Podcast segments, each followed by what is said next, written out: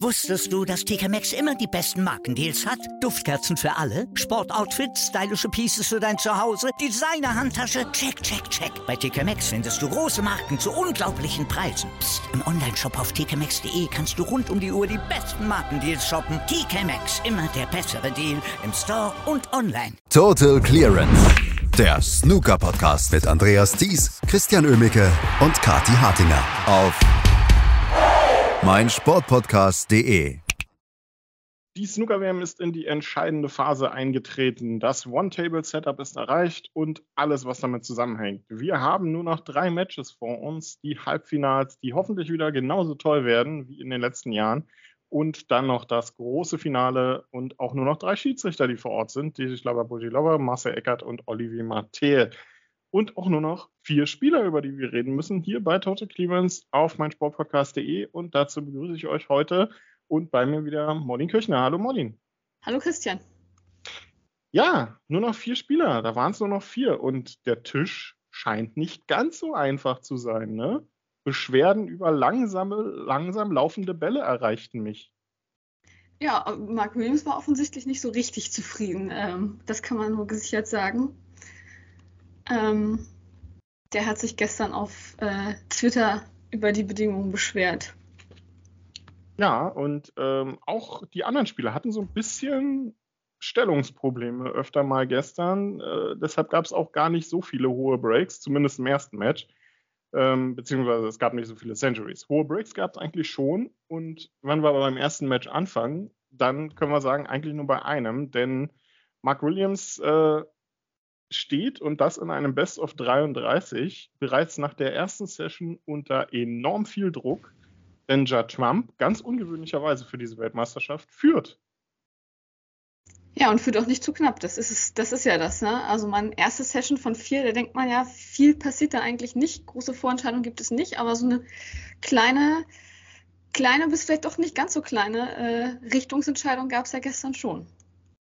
Ja, nicht ganz so klein, ne? Also ähm, wusstest du eigentlich, dass man ein Match in der ersten Session noch nicht gewinnen kann, aber schon verlieren? Ja, irgendwie fühlt sich so an, ne? Also klar, Judge Trump braucht noch zehn Frames, um sich hier durchzusetzen, aber ein 7 zu 1 nach der ersten Session, vor allem gegen einen Mark Williams, der ja so objektiv gesehen, glaube ich, von den vier Halbfinalisten die beste Leistung abgeliefert hat. Äh, damit hatte ich vorher nicht gerechnet, muss ich sagen. Nee, ich auch nicht. Ähm, Mark Williams hatte aber ja schon eine schlechte Session gegen Jan Bingtao und da hat er sich auch äh, gut von erholen können. Ähm, er hat jetzt noch drei Sessions, also das ist jetzt nicht so, als wäre nicht noch jede Menge Zeit. Aber bei Jan Bingtao hatte er halt den Vorteil, dass er vorher eine, eine, große Führung hatte und nach der schlechten Session immer noch unentschieden stand. Jetzt kommt er von hinten. Ähm, mal gucken, ob er das heute und morgen noch drehen kann ich meine, im Prinzip, er hat schlecht gespielt gestern. Ähm, wenn er aufhört, schlecht zu spielen, ist da ja plötzlich was drin. Es ist ja nicht so, dass Judd Trump so gut gespielt hätte, dass er kaum zu schlagen gewesen wäre. Er hat dann ganz solide gespielt, insbesondere nach der Pause. Aber am Anfang waren beide so ein bisschen am, am auf der Suche nach ihrem Spiel. Und wenn Mark Williams das heute besser schafft, ähm, dann kann er mit den zwei Sessions das sicherlich ein bisschen von dem Rückstand wieder gut machen. Solide ist irgendwie bei Jaton, glaube ich, das Stichwort für diese Weltmeisterschaft bisher. Ne? Also, ob der selber damit klarkommt, auf einmal so stark vorne zu liegen, Spaß beiseite natürlich, aber ähm, ist schon kurios. Ne? Normalerweise liegt der ja mit dem Spiel eher, muss kämpfen, liegt erstmal hinten und kommt dann so langsam Schritt für Schritt immer mehr ins Match rein. Aber ich habe das Gefühl, Judd Trump ähm, hat irgendwie so ein bisschen was von Mark Selby gelernt, habe ich so ein bisschen das Gefühl. Ja, das äh, hat er so über die ganze Saison schon, aber jetzt zum Ende äh, perfektioniert er das. Bei dem, beim türkischen Masters, das er gewonnen hat, hat er in den ersten Runden auch nicht gut gespielt, sondern sich so ein bisschen durchgezittert. Konnte er bei der WM wieder passieren. Ja, also verdenken, zu verdenken wäre es ihm nicht inzwischen. Ähm, aber ich gehe mal davon aus, ne? Also wir, wir haben heute zwei Sessions bei diesem Match wenn Mark Williams zumindest eine davon gewinnen kann, dann geht hier, glaube ich, noch was, oder? Ja, gut, wenn er beide, beide Sessions 5 zu 3 gewinnt, dann ist er, äh, ist er ja irgendwie Schlagdistanz für die letzte Session. Also das ist, und 5 zu 3 ist ja noch nicht mal irgendwie, dass er sich da äh, besonders hoch durchsetzen müsste. Und selbst wenn, wenn Trump ein paar Frames äh, mit hohen Breaks gewinnt, kann man das schaffen. Also ich würde jetzt nicht davon ausgehen, dass das so weitergeht, aber. Wir werden es sehen. Auf jeden Fall bietet das andere Halbfinale dann doch deutlich mehr Spannung. John Higgins gegen Ronnie O'Sullivan hält mal wieder das, was man sich von diesem Match verspricht. Ähm, die beiden schaffen es ja über die letzten Jahre jetzt dann doch wieder vermehrt gegeneinander zu spielen und das dann auch mit wirklich überragendem, äh, überragenden Matches teilweise. Aber wenn man sich mal die Statistiken anguckt zu diesem Match, so Locherfolg, ähm, Longpot Success und so weiter, ähm, gelochte Bälle, höchste Breaks, dann fragt man sich eigentlich, wie zur Hölle steht es da nur 4 zu 4 und Ronnie O'Sullivan führt nicht 8-0 oder so wie Judd Trump 7-1. Ja, es hängt halt davon ab. Äh, also wie doll man einen, wie doll man einen Frame dominiert, entscheidet am Ende natürlich nicht. Ne? Also es entscheidet nur, ob man ihn gewonnen oder verloren hat. Und äh, vor der Pause war Ronnie O'Sullivan der schlechtere von zwei nicht so richtig gut spielenden Spielern und hat die Mehrheit der Frames abgegeben. Und dann kam er plötzlich aus der Pause und war wie verwandelt. Das hatte ich eigentlich schon so ein bisschen bei Mark Williams ähm, vermutet, dass das passieren könnte, nachdem der 1 zu 3, also eigentlich 0 zu 3 in Rückstand gegangen war. Das war bei, bei Ronnie Sullivan und John Higgins genauso, dass Higgins erst drei Frames gewonnen hat. Und dann so der Anschluss, der erste Anschluss geschafft war zur Pause mit dem 1 zu 3. Da kann sich natürlich das dann mal ändern, ne? wenn, wenn einer der andere dann auch ins Spiel kommt, dann kommt die Pause und sowas in dem Match. Und er hat dann ja auch tatsächlich für die ersten beiden Centuries des, des Halbfinals gesorgt. Und im siebten Frame sah es tatsächlich so aus, nachdem Higgins 3-0 in Führung gegangen war, ähm, dass er eigentlich sogar fast froh sein könnte, wenn er nur, nur 3-5 die Session verliert. Ähm, den Frame hat er dann doch noch gewonnen, weil, ähm, weil er Safe Duell auf die letzte Rote gewonnen hat. Aber ähm, ja, das, da hat einer die erste Hälfte nicht dominiert, sondern der sich da durchgesetzt und der andere dann eben die zweite Hälfte.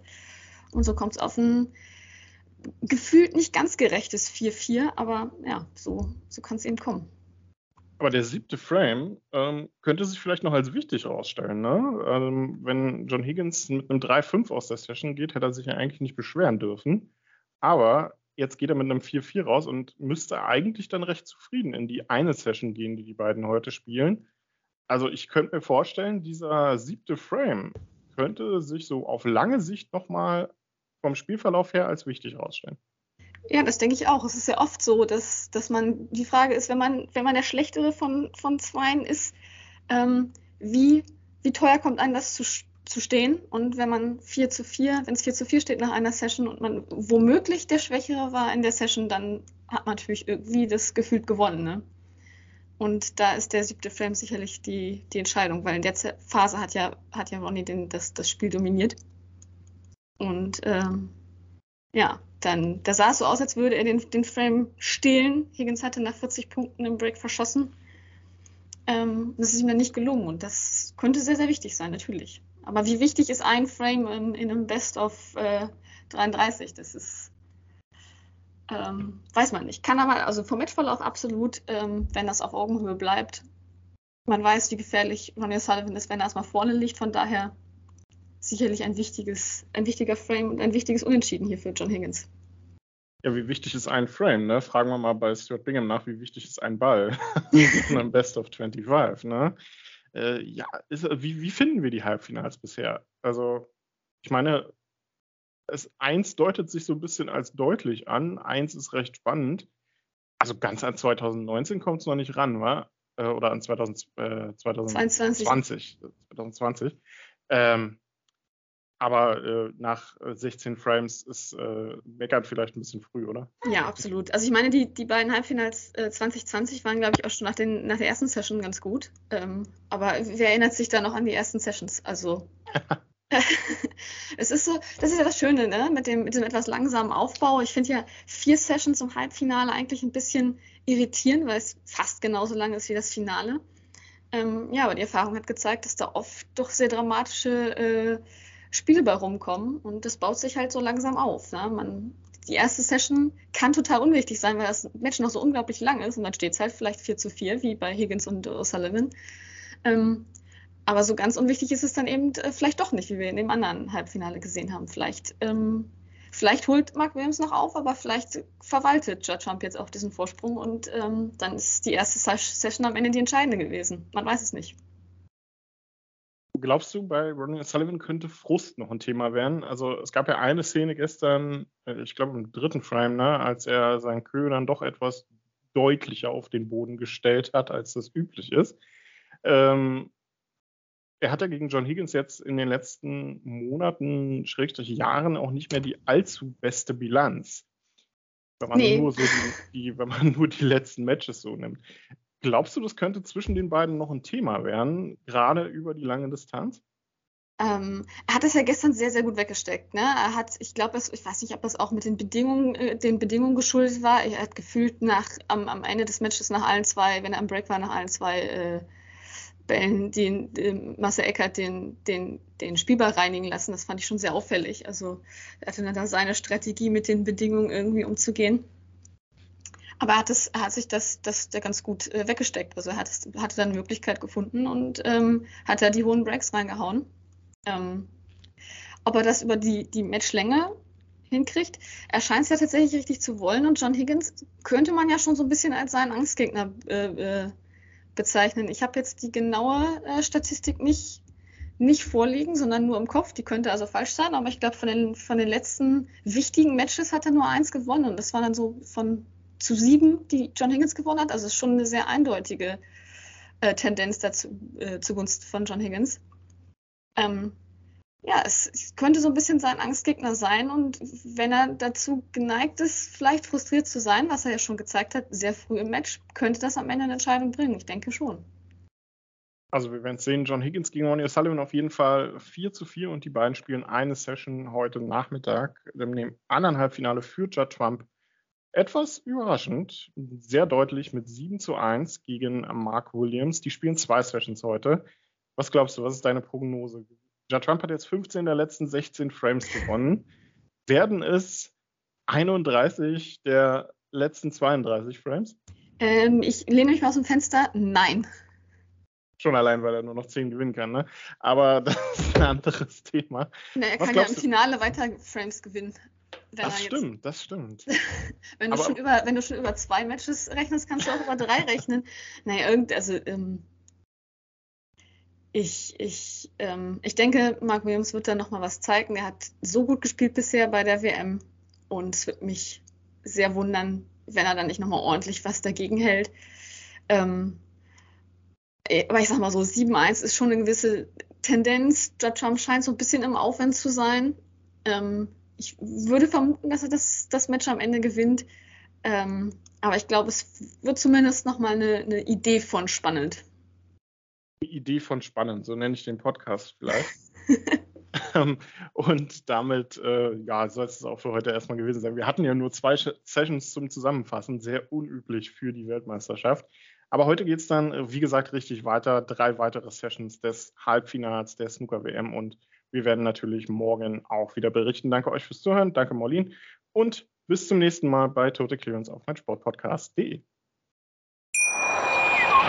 Wusstest du, dass TK Maxx immer die besten Markendeals hat? Duftkerzen für alle, Sportoutfits, stylische Pieces für dein Zuhause, Designer-Handtasche, check, check, check. Bei TK Maxx findest du große Marken zu unglaublichen Preisen. Psst. im Onlineshop auf tkmaxx.de kannst du rund um die Uhr die besten Markendeals shoppen. TK Maxx, immer der bessere Deal im Store und online.